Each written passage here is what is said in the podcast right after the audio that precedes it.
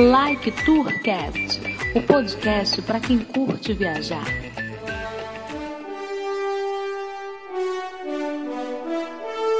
Decolando, eu sou Felipe Cordeiro, o Codorna. Aqui é Henrique.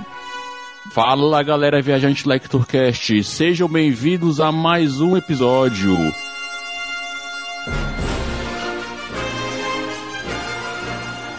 E o episódio de hoje é mais que especial. Nós já visitamos aí todos os continentes do planeta Terra, agora vamos ultrapassar essa barreira. É isso mesmo. Há 50 anos o homem pisava pela primeira vez na Lua. Então, para relembrar esse fato histórico, o Lectur sai pela primeira vez do plano terrestre para entender melhor como foi e como é possível viajar pelo espaço. E para isso nós chamamos ele, que é astrônomo. Ele faz parte aí do, de um dos principais podcasts científicos lá do SciCast na Elton. Ele ainda não foi para o espaço, mas ele é astrônomo e sabe muito bem do assunto. Então chamamos ele aí para conversar um pouco sobre essa viagem bem diferente.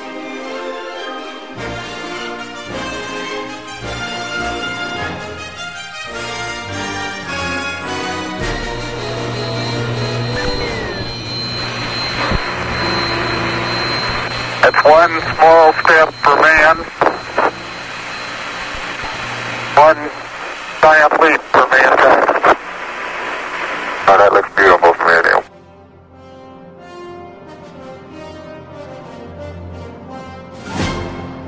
Olá, Naelton, beleza? Beleza, estamos aí. Meu nome é Naelton, astrônomo, Rio de Janeiro, estamos aí para contribuir.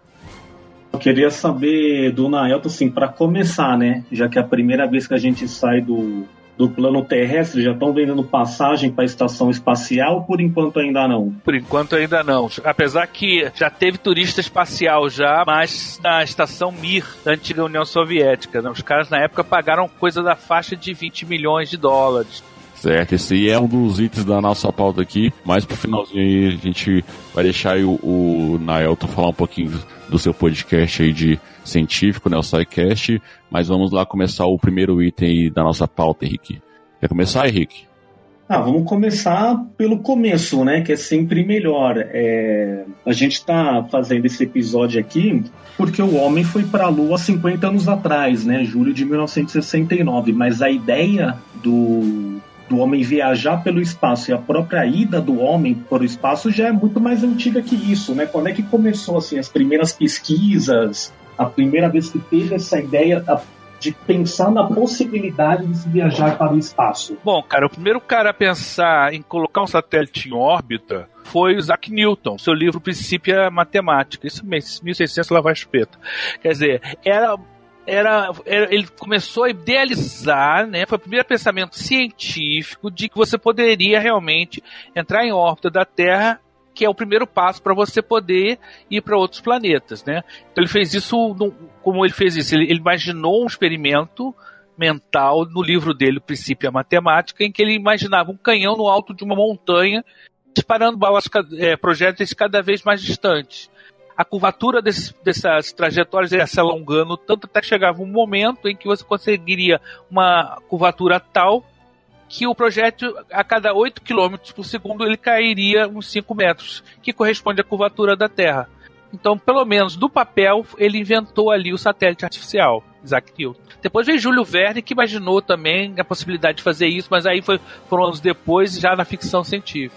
A ideia, então, teoricamente foi desenvolvida pelo Newton. Mais tarde, com o desenvolvimento dos primeiros foguetes, isso já é, é no período entre guerras, entre a primeira Guerra Mundial e a Segunda Guerra Mundial, começaram a ser desenvolvidos os primeiros foguetes. Então, vários caras em vários lugares, principalmente na Europa e nos Estados Unidos, começaram a pensar na possibilidade real de fazer uma viagem interplanetária. Na Rússia, o patrono do, da astronáutica seria é o cara chamado Tsiolkovsky. Ele era um professor secundarista começou a, a fazer, pelo menos no papel, né, uh, os princípios básicos dos ve veículos espaciais que viriam mais tarde. Depois nós tivemos o Goddard, que é o cara lá americano que desenvolveu o primeiro foguete uh, com combustível líquido que realmente se movia né, e tal. E quando chegou a Segunda Guerra Mundial, já se tinha bastante se desenvolvido vários protótipos de foguete em clubes de foguetes, clubes de foguete de fogueteiros, né? Esses caras estavam começando a desenvolver a ideia e os caras, os generais, os militares perceberam a utilização militar dos foguetes. Então, na Segunda Guerra Mundial, o, o grupo do Von Braun né, que trabalhava para a Alemanha nazista, né, ele desenvolveu os famosos foguetes V2. Foram os primeiros foguetes realmente funcionais. O que faltava para eles para colocar um satélite em órbita era muito pouco, era mais um estágio. Né? Com o final da Segunda Guerra Mundial, é, as duas potências, né, Estados Unidos e União Soviética, invadiram a Alemanha em busca dessa tecnologia. E quando é, os americanos conseguiram capturar o Von Braun e a equipe, o, a União Soviética capturou vários foguetes e alguma parte da equipe também, e ambos começaram a desenvolver ao mesmo tempo foguetes com finalidades militares, mas que também seriam capazes de colocar satélites em órbita. Então, assim, mais ou menos o desenvolvimento da aviação está ligado às pesquisas e desenvolvimento também dessa parte de tecnologia espacial, de alguma forma, né? Porque... Em, em parte, sim. É, é, a aviação foi antes, tá, né? Mas, assim, tá, tá ligado diretamente a uma, a uma tecnologia militar, enfim. Sim. Direto ou indiretamente. Sim. Então, é, o que aconteceu foi que. É então esses, esses primeiros foguetes que eram mísseis inicialmente, né, é, foram que deram origem aos primeiros, é, os primeiros foguetes que deu conseguiu colocar um satélite óptico que foi feito pelos, pela União Soviética. A União Soviética disparou na frente é, com o, o, desenvolvimento do primeiro foguete capaz de colocar um satélite óptico em 1957. É o que a gente diria que começou a era espacial para valer com o foguete R-7 que eles colocaram o Sputnik em órbita, né? Era o, o, o, grande cabeça desse processo era o Korolev, que era um cara que a gente que o pessoal só soube que ele existia depois que a, que a Guerra Fria acabou, né? E que desenvolveu o primeiro satélite artificial, o Sputnik. E aí os americanos começaram a correr atrás, né? É, logo depois que o, o Sputnik 1 foi lançado, no mês seguinte lançaram o primeiro ser vivo no espaço, né? Que foi a cadelinha da raça Laika né, que foi pro espaço, mas não tinha um plano de trazer ela de volta, né? A ideia era só bater o recorde. Teve os primeiros experimentos assim com os animais, né? Macacos, isso, isso, os macacos, é. né? Com, com cachorros, né? Exatamente. É. É, os, curiosamente, e, os americanos lançavam macacos e os soviéticos cães. Não sei por que essas preferências ah. por animais, mas depois de um tempo os, os soviéticos é. lançaram macacos também. Certo. Aí, no caso de humano mesmo ir para o espaço, foi Yuri, Yuri Gagarin. Era, que era da União Soviética também. Isso, em 1961. O primeiro satélite foi em 57, o primeiro homem no espaço em 61. É que é um intervalo curto de tempo, né? De, de, de pegar historicamente, é. né? Quatro anos até bem espaço bem pequeno, né? É, porque o que precisava para botar um botar um satélite em órbita é mais fácil do que trazer alguma coisa de órbita. Botar alguma coisa em órbita é mais fácil do que trazer de volta. Mas o que, o que precisava para poder trazer de volta um, alguma coisa mais ou menos intacta, né? Seria você ter um, um, escudo que resistisse à reentrada atmosférica e, e esse, esse, esse, essa cápsula, esse veículo espacial ser capaz de manobrar de tal maneira que pudesse mudar o ângulo de entrada. Isso os caras começaram a desenvolver com as primeiras é, ogivas nucleares, os testes com ogivas nucleares, né? Então a ideia era que é, os mísseis intercontinentais lançariam as ogivas no espaço, elas reentrariam na atmosfera de tal maneira que não se queimassem todas para que a bomba pudesse chegar ao seu destino. Então a tecnologia militar permitiu que se colocasse o primeiro satélite em órbita e que colocasse o primeiro homem em órbita também, porque permitiu-se que essa cápsula pudesse voltar com o astronauta intacto no seu interior. Claro que no meio do caminho eles fizeram isso, bastante teste com animais antes, né? Mas em 60, a partir de 61 os, os, os soviéticos partiram na frente de novo, né? E os, e os americanos ficaram atrás, sendo vice por vários anos. É, teve muito essa questão da, da chamada corrida espacial, né? Tá muito ligada a esse período da, da Guerra Fria, né? Essa disputa, né? Até assim, por exemplo, a gente tem um. A gente, eu posso colocar eu, né? Vamos colocar assim um momento aqui, às vezes, que eu, que eu conto umas histórias, né? Pela minha experiência de da aula de história, essa questão do, da corrida espacial está ligado também à questão de espionagens, né, comunicações. É, sim, sim, claro. Tinha um pouco essa intenção, né? A partir do momento que eu lanço um satélite, né, eu consigo observar entre aspas tudo lá de do lado sim. de fora, vamos colocar assim, né? Sim. E... É, isso não foi uma coisa logo de imediato, não. Mas com o tempo isso ficou claro que uh, colocar um veículo em órbita permite a você fotografar é, um, um, país inteiro, né? O, o, primeiro satélite, Sputnik, não tinha câmera alguma, né? É, e, e, depois que com o desenvolvimento das, dos foguetes com reentrada tinha, é, tinha cápsulas capazes de fotografar em filme mesmo, depois eram recuperados. Depois de um tempo começaram a transmitir isso em sinal de rádio, né?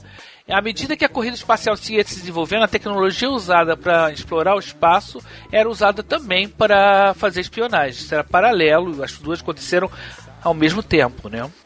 E, por exemplo, essa, essa primeira ida né, do, do Gagarin, é, existia a possibilidade de ser uma, uma coisa sem volta, assim, dele não, não conseguir voltar, ou realmente fizeram todos os testes para trazer ele de volta vivo, né? Claro. É.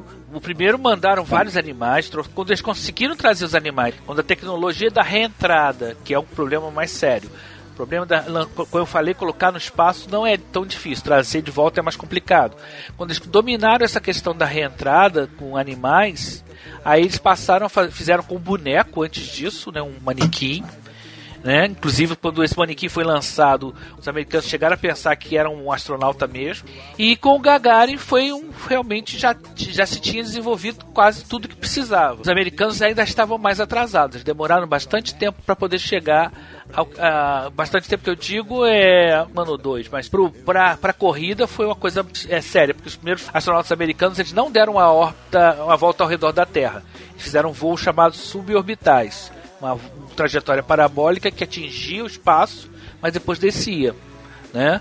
Aí depois de algum tempo, sim, aí eles conseguiram começar a reproduzir as viagens, mas é, realmente não, só lançaram o Gagarin depois que já tinham feito todos os testes. Astronauta, você volta e deixa eu dar uma volta na Esse, essa questão que você comentou, reforçou, né, de a volta é mais complicada. Tem um, um filme que eu gosto bastante, faz tempo que eu não vejo, aliás, é o do, sobre Apolo 13, né? Sim, e, Apolo 13. Que, que ele, a dificuldade de trazer os astronautas de volta. Ó, gente, o filme é de 95, não tem negócio de spoiler, não. Tá? Exatamente. Fora que é, um fato histórico. Real, fato real também, né? Então. É. É. Isso aí. E a, a, eu lembro de uma cena que assim, o pessoal lá da NASA joga um monte, o cara joga um monte de coisa na mesa e fala, ó, eles têm eles têm lá fora, lá no espaço, eles têm isso, vocês precisam fazer eles voltarem com esse material aqui. É, não era voltar, e, na verdade. Essa, é. essa cena é muito legal. O que acontece é o seguinte: eles estavam dentro da cápsula é, de comando da Apollo e que a cápsula de comando Apollo era uma, uma das partes da, do veículo que levava eles até a Lua. A parte que pousava na Lua era o módulo lunar.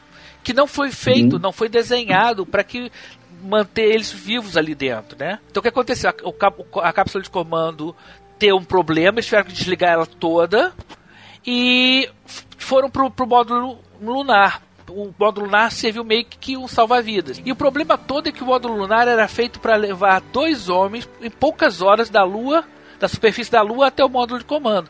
E eles ficaram ali dentro respirando direto a viagem quase toda, de quatro, mais ou menos quatro dias. Começou a haver um acúmulo de gás carbônico. Aí eles tinham um filtro de gás carbônico da no, no módulo lunar e tinha um filtro no, na, no módulo de comando. Era, ah, falou, não tem problema, a gente bota um no outro. Só que um era feito com uma, um orifício redondo, outro era um orifício quadrado, era um fabricante diferente. Então é aí que tem essa, aí que tem essa cena dos caras falam, ó, vocês vão ter que fazer isso aqui redondo, entrar nesse orifício aqui quadrado, usando esse equipamento. Esse material que eles tinham lá. É uma das cenas mais legais do filme, né? Porque realmente. É, não, é, é, Vale a pena assistir. É muito. A, a, além de ter um elenco muito bom também. Sim, né? o filme é Tom Hanks, enfim. É. Não, e tem a é, cena deles tá... voltando, né? Que é bem chocante, né? É, é uma coisa mais tensa, né? E também, pelo menos segundo o filme, né, é onde surgiu a famosa frase de Houston, we have a problem. Uh, this is Houston. Uh, say again, please. Houston, we have a problem. Até, até então, Houston não tinha tantos problemas assim para com os astronautas. Não, não é que não tinha problemas, né, cara? Essa frase ficou registrada porque foi, foi gravada quase que ao vivo, né? né? Não está sendo transmitido para as pessoas. Mas quando ele fala, Houston, nós temos um problema, até, até aquele momento, nem, inclusive é curioso, é uma curiosidade muito grande. Ninguém morreu no espaço até hoje. Bom. Podem ter se morrer, morrido no lançamento, que foi o caso da, da ônibus espacial Challenger e outros. É, que explodiu é, no lançamento, né? Isso. Apolo 1, os caras que é, morreram no incêndio antes do lançamento estavam fazendo um teste, né? e a, a, a Columbia explodiu quando voltava e uma, uma Soyuz é, soviética, eles morreram também na hora do pouso. Ou seja, ninguém tinha morrido no espaço ainda. Foi o pior acidente desde o começo da conquista do espaço há 25 anos. A Challenger virou uma bola de fogo segundos depois de ter sido lançada. Minutos antes de pousar na Flórida, o ônibus espacial Columbia explodiu e se partiu em pedaços sobre a região central do Texas. Acabou explodindo em terra o foguete que seria lançado nesta sexta-feira da base de Alcântara, no Maranhão. Então, quando o, E nesse caso da Apollo 13, quase que aconteceu, né? Porque a explosão é. que houve no módulo de serviço deixou, foi por um milagre não ter rompido né, o, isolamento né, hermético e tudo mais. Eles ficaram sem, sem energia, ficaram sem computação, ficaram foi uma situação muito complicada. Certamente a, a, a, presteza dos astronautas e a ideia de usar o módulo lunar como salva-vida foi que resolveu evitou um problema maior. Até então, é, do, do primeiro astronauta americano, que era no, no programa Mercury, que era uma cápsula para um homem só, uhum. né, foram sete voos, passaram depois pelas cápsulas Gemini para dois astronautas até chegar na Apollo. Né? E a, a, Apollo 13 foi a terceira expedição que tinha o objetivo de pousar na Lua. A 11 foi a primeira, a 12 a segunda, a, a 13 ela ia pousar, mas por causa desse acidente ela só deu a volta à Lua. Não, é, eu, eu, lembro isso no filme, que eles tinham que dar a volta, né, para poder, digamos, pegar o caminho de retorno, né? Isso. É, eles praticamente abortam o pouso na Lua. E eles vão mais ou menos em queda livre até a Lua para poupar o motor, porque eles não sabiam o quanto de combustível eles tinham, não sabiam o quanto de controle do motor eles tinham. Eles iam usar a energia, e a energia elétrica tinha praticamente acabado. Então eles iam poupar tudo, ficaram hum. no ambiente frio para quando deram a volta pela Lua, só em queda livre, sem acionar o motor. E na volta que eles acionaram o motor para poder reentrar na atmosfera. A energia, né? É. Agora, a gente tem esse pioneirismo né, da, da União Soviética e os americanos paralelo a isso, né, com, com os projetos aí da Mercury, o Apollo. Fala pra gente um pouquinho assim, como é que foi o projeto Apollo desde a sua assim, o, o, projeto assim, de, desde os americanos ali também projetando um alcance da União Soviética até o, o pouso à Lua, o primeiro, o primeiro passo ali. Sim. É, Pra, o, o, que antecedeu o programa Apollo foi o programa Gemini, que era uma cápsula para duas pessoas, né? Essa, esse programa foi a primeira vez que os americanos fizeram alguma coisa no espaço que os soviéticos ainda não tinham feito, que eram as manobras de acoplagem e tudo mais. As, os soviéticos também fizeram, mas eles fizeram, a Gemini fizeram um pouco antes. E a Apollo usava um, um lançador gigantesco, que era o Saturno V a alma do programa Apollo era o Saturno V, o maior foguete já feito pelo ser humano foguete funcional, né? Era um foguete de 111 metros que era capaz de levar a, a, o módulo Apollo para o espaço. O programa Apollo foi, foi, um, foi o, o, projeto da NASA que mais consumiu dinheiro, tempo e gente.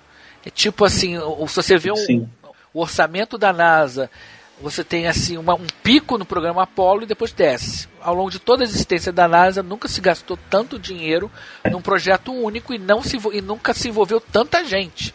Mais de 6 mil pessoas diretamente envolvidas, empresas, universidades. Quer dizer, é, o, o Kennedy moveu a nação em torno do alvo de chegar até a Lua. Né? E, no, e na Apollo 8 foi o momento em que finalmente os americanos passaram à frente dos soviéticos quando eles foram ah. e deram a volta à Lua. Então aí já já conseguiu um avanço maior, né? Não, você falou assim que foi um, um orçamento muito grande, tanto é que o, o homem ir para a Lua de fato durou pouco tempo, né? Que foi de 69 a 70 e pouquinho ali, né? 72, Ele foi só, é. é. então, três anos, né? É, na verdade, o que motivou a ida do homem à Lua foi uma questão política. Como os soviéticos é, não não acompanharam, não fizeram pouso humano na Lua, não porque eles não quisessem, mas porque, infelizmente, o foguete equivalente deles ao Saturno V, que era o Nocitol N1, explodiu. E eles tinham cinco tá. protótipos, os cinco protótipos explodiram. Na mesma época, tá. o líder do programa soviético, que era o Korolev, faleceu. Então eles perderam a Lua por causa disso. Mas eles já tinham tudo planejado para usar na Lua também. Como os americanos pousaram na frente e os soviéticos não conseguiram pousar, é, os, os americanos, as missões que vieram depois da Apollo 12 começaram a perder um pouco do interesse público. No próprio filme Apollo 13 isso, isso aparece. Vocês lembram? Você lembra? Quando. É, eu, eu, eu, eu, lembro um pouco assim das pessoas acompanhando. É que a, a família dele vai assistir é. e eles estão perguntando. Isso. Aí fala, tá passando na televisão? Não, eu, tá passando um campeonato de futebol. Quer dizer, eles não passaram ao é. vivo ainda da Apolo 13 porque tinha um campeonato de futebol rolando. Então, quer dizer, o pessoal fala assim, quer dizer, ninguém quis comprar a ida do Homem à Lua, porque já tinha ido uma vez, já tinha ido duas, sabe? Coisa é, é, é, é meio boçal, né? Mas. É, é, é, é, curioso que a própria, digamos assim, a própria falta de concorrência né, que a União Soviética Exato. deixou de fazer desmotivou os americanos a continuarem. A, claro, a questão de grana também, né, acaba pesando muito. A gente está falando de superpotência, principalmente os Estados Unidos, que é uma potência econômica, mas também era uma grana que, com o perdão do trocadilho, ia, ia para o espaço, né? Embora a produção de tecnologia espacial também foi útil para coisas do dia a dia, de alguma forma forma. Muito, né? muito. Na verdade, haviam dois lados da moeda. É, quase toda a tecnologia é, espacial era subproduto da tecnologia militar. Então, o que você desenvolveu para a corrida, para intimidar o, o, inimigo, né, com a possibilidade de um ataque nuclear, poderia ser usado para viagem espacial. Ao mesmo tempo, o desenvolvimento da, te da, tecnologia espacial dava subprodutos não só militares, como civis também. Então quer dizer que é, foi um grande investimento, as empresas que participaram disso ficaram milionárias, né? Então não é assim tão assim um dinheiro que foi jogado fora. Agora, é, a gente costuma dizer né, que os americanos ganharam a corrida espacial. Eu tenho, eu, eu, como estudo muito o assunto, eu discordo um pouco dessa visão. Na verdade, é, é, é eles, quando o, o, Kennedy aponta o, o final da corrida para a Lua, ele cria uma limitação, né? Tá, quem chegar primeiro na Lua ganha. Mas não, mas não foi só a corrida espacial, não era só ir à Lua.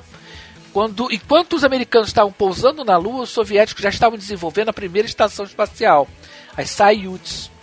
As Salyut depois vieram a, veio a Mir e, a, e quer dizer, quando é, é as Salyut estavam no seu auge, os americanos falaram: caramba, que agora que nós vamos fazer? A Lua os, os soviéticos não vão mesmo. E eles estão fazendo estação espacial, temos que fazer uma estação espacial também. Fizeram a famosa uhum. Skylab, que já tem Kai no nome, não é à toa. né? Ah, Você sabe é. da história da Skylab, né? Que a garotada mais nova não sabe. Mas ela, ela caiu ah. sem controle. Não foi como o caso da Mir, que ela foi tirada de órbita. A Skylab, a Skylab foi uma catástrofe atrás de outra. Ela, quando foi aberta, montada no espaço, os painéis que tinham que abrir não abriram. O, o, a proteção térmica se perdeu no espaço. Os, os astronautas não conseguiram entrar de tão quente que estava lá dentro. Tiveram que colocar um, um cobertor laminado lá de fora. Fizeram, tiveram que fazer uma. Como é que se faria? né, uma, uma tractana lá, um, como é que é? Um, ah. Quebrar um galho, né? Então as gambiarra. Isso, gambiarra. Eles cobriram a parte da, cap, da, da, da, estação com cobertor laminado. Só usava metade, só tinha metade da energia porque o painel não abriu e não abriu nunca. A, Skylab nunca conseguiu recuperar isso. Parecia até que foi feito pelo Brasil, gente. Tá vendo? É, o Brasil, o, o, o Brasil tá nos rolos aí que a gente até pode comentar, mas é. Não, mas é, a Skylab foi uma. Ela teve sucessos também, não estou dizendo que foi uma, grande ah, catástrofe. Ah, mas ela não Sim. foi uma coisa ah. de, de, Foi assim, uma coisa. Inclusive foi bem improvisada. Ela, é, é, é quando os americanos sabiam que os soviéticos estavam investindo maciçamente em estações espaciais pelas Sayut, foram sete Sayut, eles criaram, eles viram, olha, vamos usar o último estágio do, do Saturno V transformar ele numa estação espacial. Usaram as naves Apollo né, e aproveitaram, fizeram esse tempo. Mas a Skylab nunca foi uma, uma estação espacial 100% de sucesso. Mais tarde veio a Mir, que é a, a, a mãe da estação espacial ISS atualmente. A tecnologia da, da Estação Espacial Internacional é, nasceu com a Mir, né, que era a estação soviética que foi tirada de órbita por questões políticas, não técnicas. Né? É, quando, quando houve a, a ideia dos, da União Soviética trabalhar com os Estados Unidos construindo a estação internacional, uma, uma das é, requisições, uma das é, coisas que os americanos exigiram foi que a Mir tivesse, fosse tirada de órbita para não concorrer com a estação que estavam construindo. Estavam também isso, isso. É, e, colocando, então projetando, eles, né? eles forçaram a, a mira a descer, ela desceu de uma forma totalmente controlada, totalmente diferente do que aconteceu com a Skylab, ah. né? Que, que o pessoal não sabia direito onde é que ia cair. Então, quer dizer, é, Então, é uma corrida espacial muito e- esquisita. É. Esse que é o perigo, ah, porque pode cair no pode cair no oceano ou no deserto, mas pode cair numa cidade também, né? É muito difícil atingir a cidade. É, é, é. Pega tudo isso que a gente falou e eu vou fazer uma pergunta, mas isso, tudo isso é verdade ou tudo uma teoria da conspiração? O homem não foi pra lua nada, foi tudo feito no estudo de Hollywood, é, é filmado pelo Stanley Kubrick, porque tem a sombra que vai aqui desse lado que não pode estar, enfim. E essas teorias aí, como é que é, como é que você que é da área, como é que como é que funciona aí no, no seu ramo aí? Falar sobre isso aí. Caramba. Cara, isso é tão, é tão estapafúrdio, é tão sem sentido, é tão revisionista, que é tipo você dizer que o Pedro Alves Cabral nunca chegou no Brasil, cara. Cara, não tem, não tem uma evidência nenhuma. Todas as evidências levantadas, por exemplo, a sombra do, s- do chão é, tá apontada na direção errada. Mas uma sombra depende da superfície em que você está projetando essa sombra. Se a sombra, se a superfície for irregular, a sombra não vai ter a mesma direção. Você fotografa o céu e não aparece estrelas, mas se você fotografar, pegar sua câmera e ir lá pra fora agora no, no céu e tirar uma foto sua, vai aparecer você, não vai aparecer estrela nenhuma. Sabe? Isso, né? Tem um monte de argumentos tão, tão. Nenhum deles se sustenta. Nenhum deles se sustenta. E tem um argumento não técnico. Eu acredito, Ah, assim, eu acredito na história oficial. Até que se prove ao contrário, eu sempre acredito na história oficial. É, não- se, se não tivesse alguma coisa que, que botasse em dúvida, tudo bem, mas olha só, nós estamos, isso aconteceu em plena é, corrida espacial. Americanos e soviéticos se dis- disputando. Se os americanos tivessem inventado essa história no estúdio, os soviéticos iam denunciar isso imediatamente, gargalhando, bebendo vodka e comendo caviar. Esses porcos capitalistas in- inventaram isso porque nós estávamos com uma sonda. Eles tinham uma sonda passando por cima do, do- da Lua no momento em que o, que o Neil Armstrong estava pisando lá. Se, eles não- se os soviéticos é, vissem que isso era uma, uma história, um papo furado, eles já teriam denunciado. Isso nunca aconteceu. Ah, quer dizer, a conspiração é tão grande que os soviéticos compactuaram com ela. Pelo amor de Deus. É, é, é. Aí, aí é um argumento que eu gosto. A lua, quando ela roda, é nova. Agora, isso é tão verdade que ano passado o Codorna teve oportunidade de visitar lá o. Na Flórida, né, Codorna? Fala um pouco aí como é que foi lá. Pois é, eu tava aqui meio que de ouvinte de vocês, tive que ajudar ali minha esposa com, a- com as crianças, né? Mas eu voltei e escutei boa parte da conversa, né? E na verdade, assim, dá pra ver que tem sentido que, o que ele falou, que tem vários observatórios aí pro, no, no mundo todo, né? Eu tive a oportunidade de ir lá com o Bruno ano passado no Kennedy Space Center, na, na Flórida, né? E você já chegou aí lá ou, ou não? Também. Eu? Quem dera. Ô, depois me dá a dica de como é que vai pra lá. Vocês são um Não, então- podcast de viagem? Vou ser usuário de vocês aí, me dá a dica. Pois é, lá o espaço ele fica próximo da lado de Orlando, né, cerca mais ou menos uma hora de viagem e é bem bacana. Começa com a com tour lá na Atlantis. Na, na Atlantis, né? É bem legal porque você ele eles mostram vídeo, né? Toda a história de como é que foi isso tudo e depois você eles têm um simulador lá onde você entra, né? E simula como se fosse um, um lançamento mesmo, né? Começa lá a, a diminuir um pouquinho lá a, a, a gravidade, simulação de gravidade, né? Que não é, lógico que não é nem perto do que da realidade, mas dá uma, uma vestígio um pouco assim para quem não é acostumado. E depois desse dessa simulação de lançamento você vai andando mais um pouco e tem lá tu- toda a estrutura lá de, de como é que era lá a nave, né? Tudo mais. Então é bem bacana mesmo para quem é dessa área aí. Vale a pena ir. Além, além disso, tem, outro, tem outras observações lá que dá pra ver em outros relacionado à NASA, né? Tudo mais. Então é bem bacana. Tam- Também tem um simulador de gravidade zero lá, mais real, né? Só que a gente tinha que agendar e não conseguimos ir, mas vale a pena ir. Também tem outros lugares também, né? Tem em Houston, tem também em Los Angeles, no, no Atacama também, né? Outros lugares. A gente fez um episódio sobre o Chile, né? E lá no nosso convidado falou, né, que no deserto do Atacama é um dos melhores lugares assim de observação, né? Então tem vários pontos que dá para dá para fazer essas observações. Ah, Codorna, só uma curiosidade.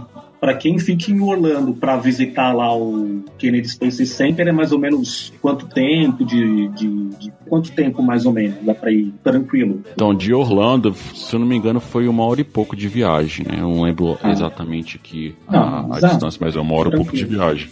Mas o ideal para você ir lá e conhecer bem é passar o dia todo, né? Então, todo, né? é você chega, E- ideal é chegar de manhã.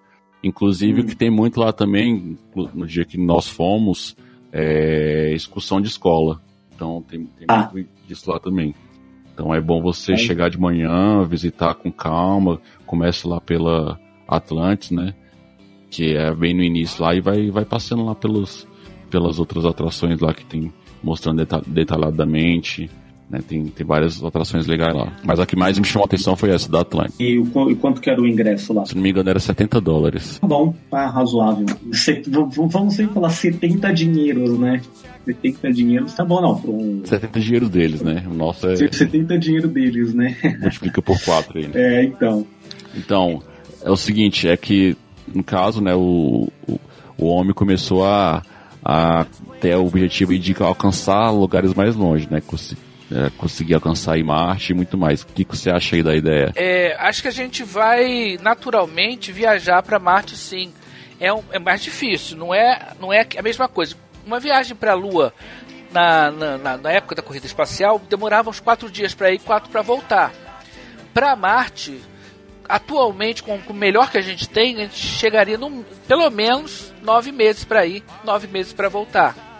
E tem uma, uma complicação: se você demorar demais em Marte, quando você pousa, você perde a janela de volta. A janela de lançamento que a gente fala é, é a posição dos planetas, né? Para a Lua é sempre ali. A Lua está aqui pertinho, está sempre a, a mesma, praticamente a mesma distância.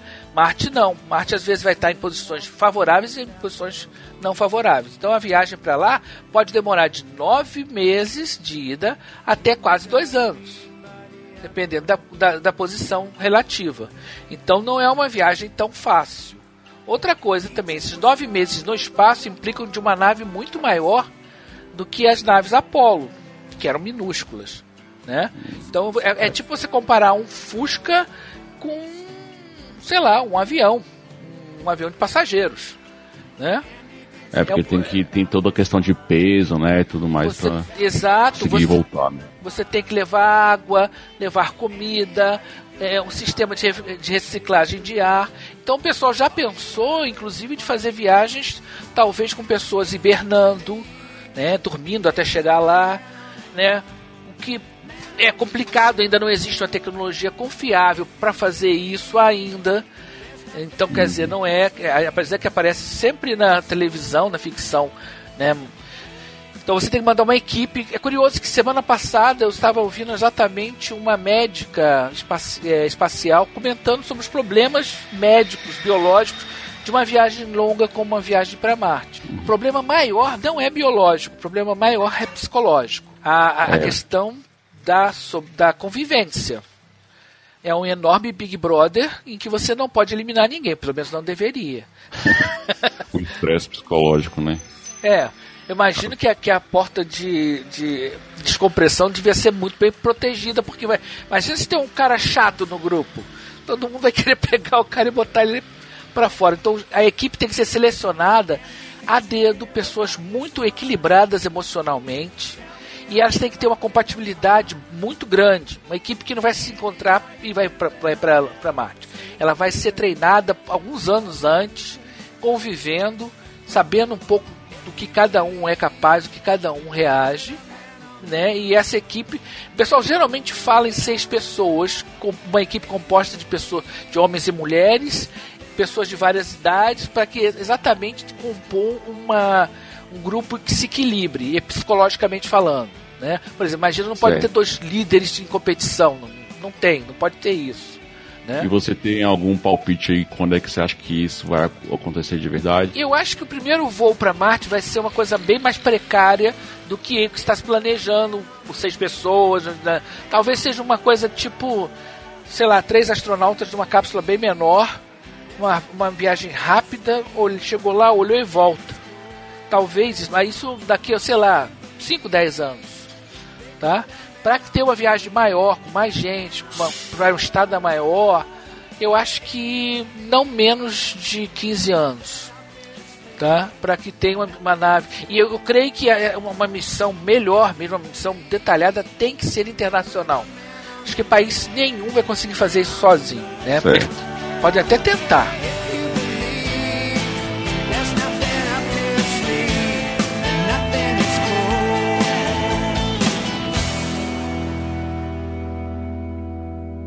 O sonho de fazer turismo no espaço está virando realidade, gente. O teste feito pelos Estados Unidos com uma cápsula lançada até a Estação Internacional cumpriu com sucesso todas as etapas até agora. Ao entrar na cápsula, a astronauta americana Anne McClain deu as boas-vindas ao que chamou de nova era das viagens espaciais. Our sincere congratulations to all Earthlings who have enabled the opening of this next chapter in space exploration. A viagem colocou os Estados Unidos em posição de destaque na corrida espacial, oito anos depois que a NASA aposentou os ônibus espaciais. Esta missão de agora é uma espécie de teste para garantir segurança no transporte de humanos. A cápsula enviada ao espaço foi desenvolvida em uma parceria público-privada entre a NASA e a SpaceX, empresa de sistemas aeroespaciais do bilionário sul-africano Elon Musk, que quer provar que é capaz de levar tripulantes ao espaço de maneira segura.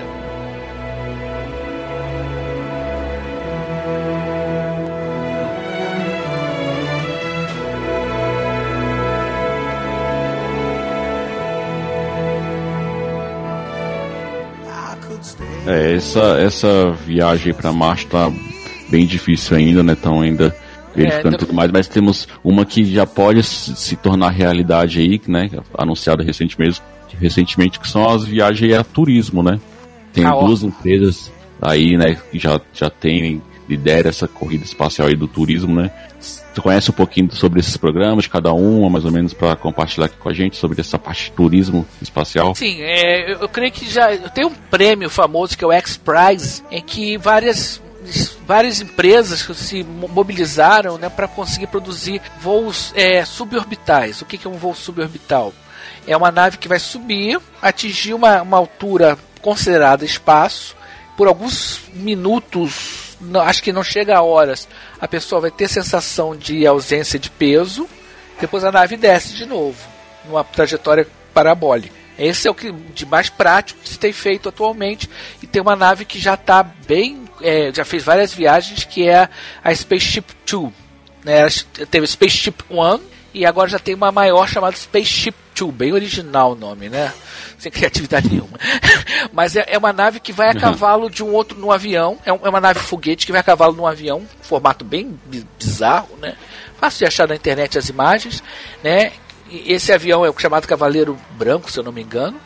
Eles vão subindo, é, chega uma certa altura, esse avião se, é, se separa, os dois se separam.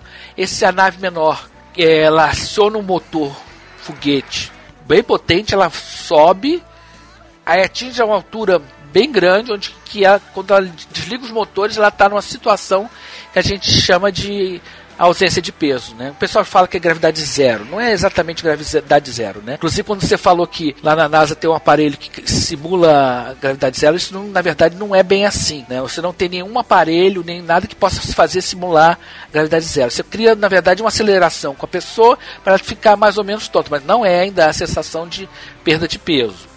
É, Isso você só consegue com aviões, que faz aquele voo parabólico, ou dentro de piscinas para você se- flutuando ter essa sensação. né? Ainda não existe uma maneira de você criar antigravidade. Então, que esses voos que o pessoal está planejando é isso. Outro possível, outra possibilidade, agora com as cápsulas da SpaceX, que são cápsulas reaproveitáveis. O problema, a questão toda é ter uma nave reaproveitável. Porque o programa Apollo, o programa Mercury, a Soyuz, todos esses grandes programas que da- do início da corrida espacial eram naves descartáveis. Com a, com a, com a, com, é, quando a gente encerrou de, parou de usar os ônibus espaciais, a gente teve um certo retrocesso, porque os ônibus espaciais seriam um desdobramento natural vir agora naves que pudessem decolar de aeroportos, entrar em órbita e voltar num aeroporto comum.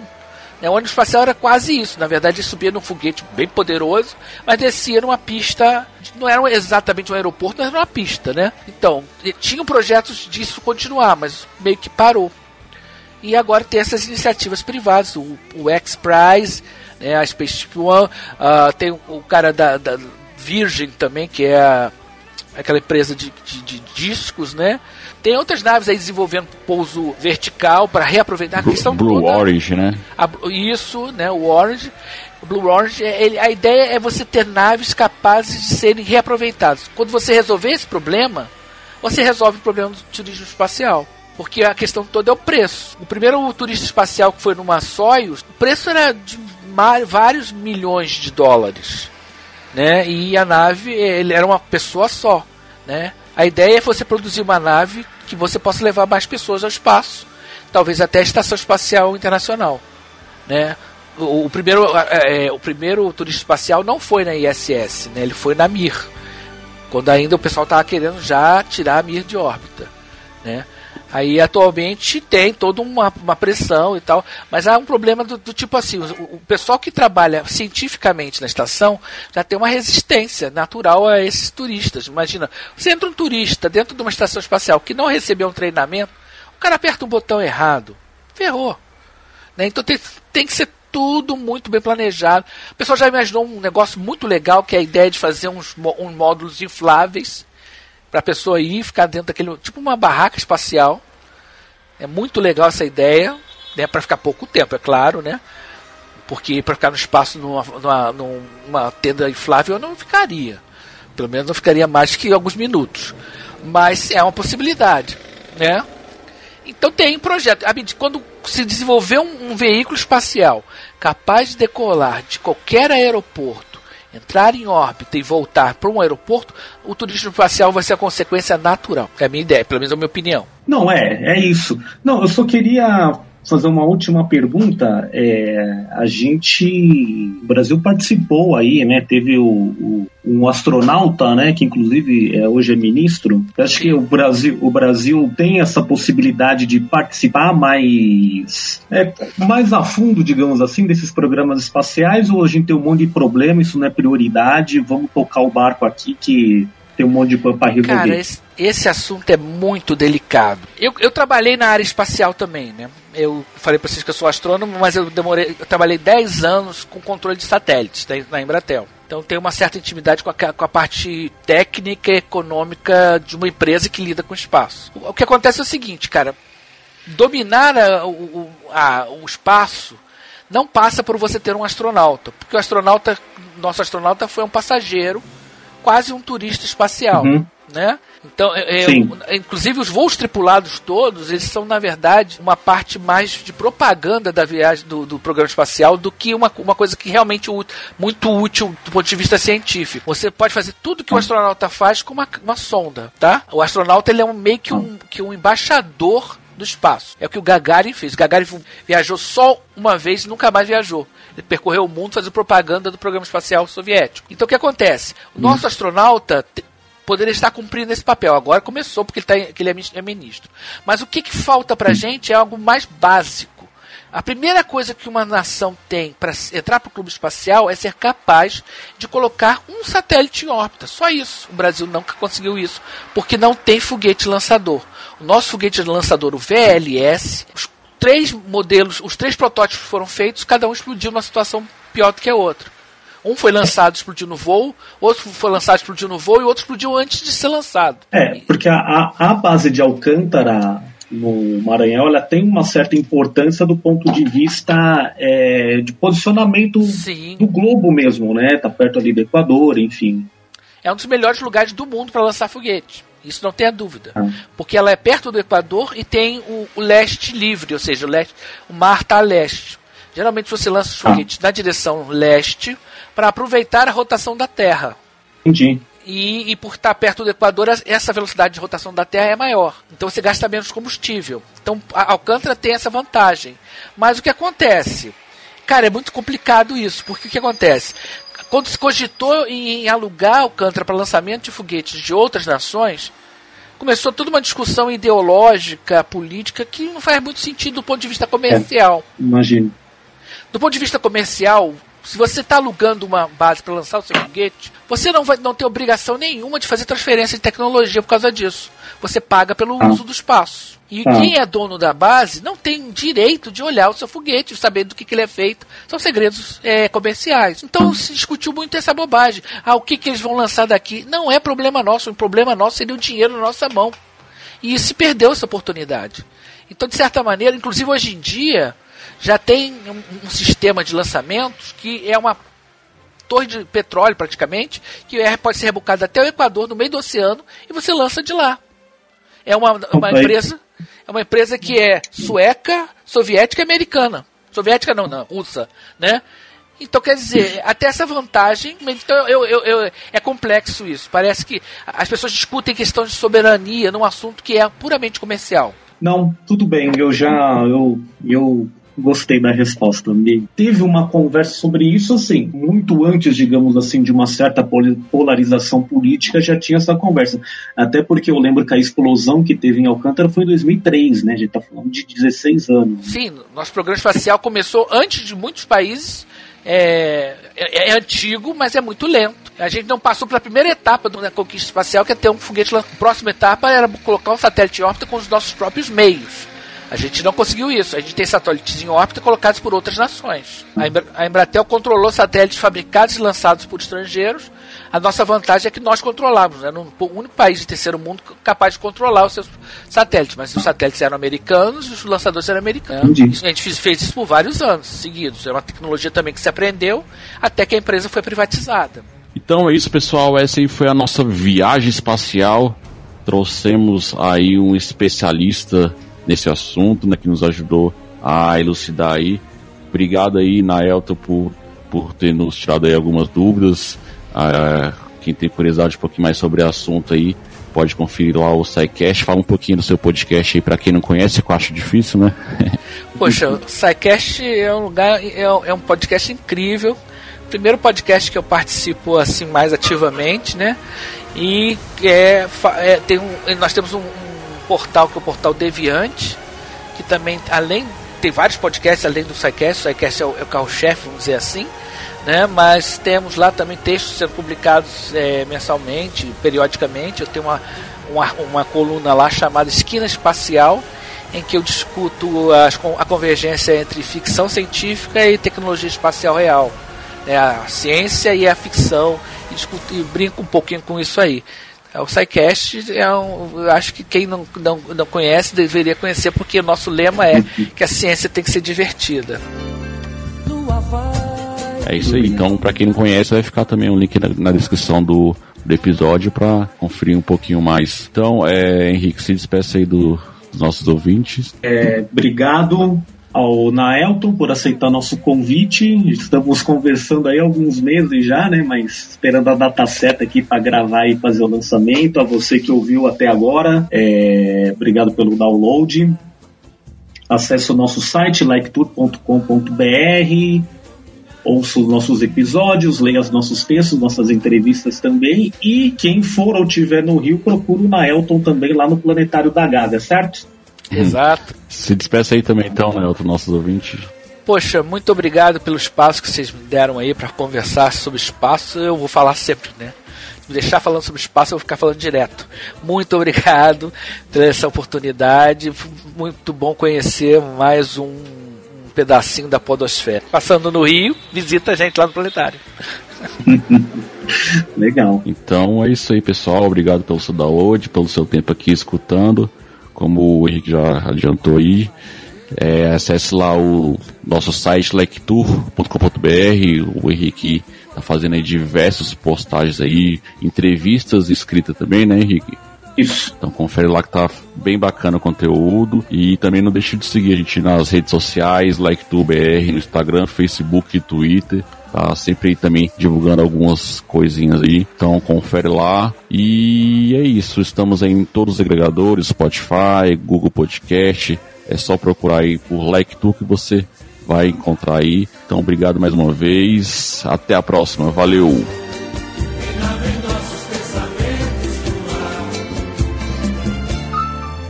Dizer